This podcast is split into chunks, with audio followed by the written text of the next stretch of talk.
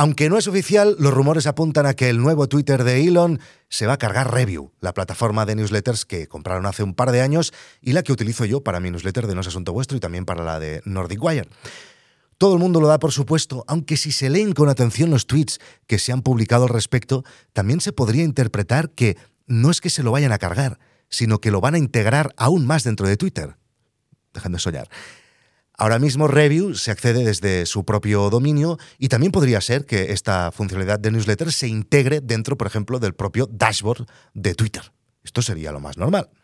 En todo caso, eh, se tiene que estar preparado para cualquier eventualidad, así que enseguida os explicaré qué planes tengo si esto acaba pasando, si se lo acaban cargando.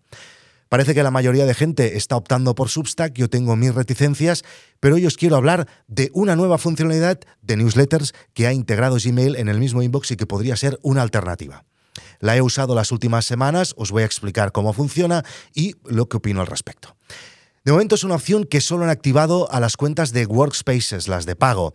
Si tenéis una de estas cuentas premium, de Gmail, veréis que en la ventana de composición de nuevo email aparecen dos nuevos iconos, uno para escoger diseños y otro para activar la opción de Multi-Enviews, que es esto de lo que estamos hablando. Cuando escoges el icono de diseño, vas a ver que se abren unos diseños, pues escoges el que más te gusta, el que más se adapte a tu newsletter, se añade en el cuerpo del mensaje y eh, luego tienes que editar las imágenes y el texto sobre esa misma composición. Hasta aquí parece que todo tiene bastante buena pinta. Cuando le damos a la opción de multi-envío, te avisa de lo siguiente. Cada destinatario recibirá una copia independiente de este correo con un enlace único para darse de baja. Y atención, que aquí viene lo importante.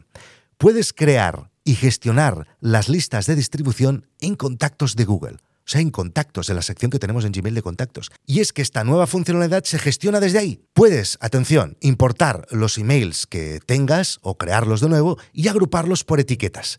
De manera que cuando vas a enviar la newsletter, solo tienes que poner el nombre en el, en el destinatario, el nombre de esa etiqueta que agrupa todos los emails a los que les quieres hacer el envío. ¿Qué problema hay? Y es gordo si lo queréis utilizar para vuestra newsletter, y es que Gmail aún no ha implementado un formulario de registro. Si queréis recopilar emails, que es lo más normal en una newsletter, deberéis utilizar algún servicio externo de formularios que, por ejemplo, se conecte con Zapier y que te vaya añadiendo automáticamente esos nuevos correos a las listas o etiquetas que ya has creado en contactos.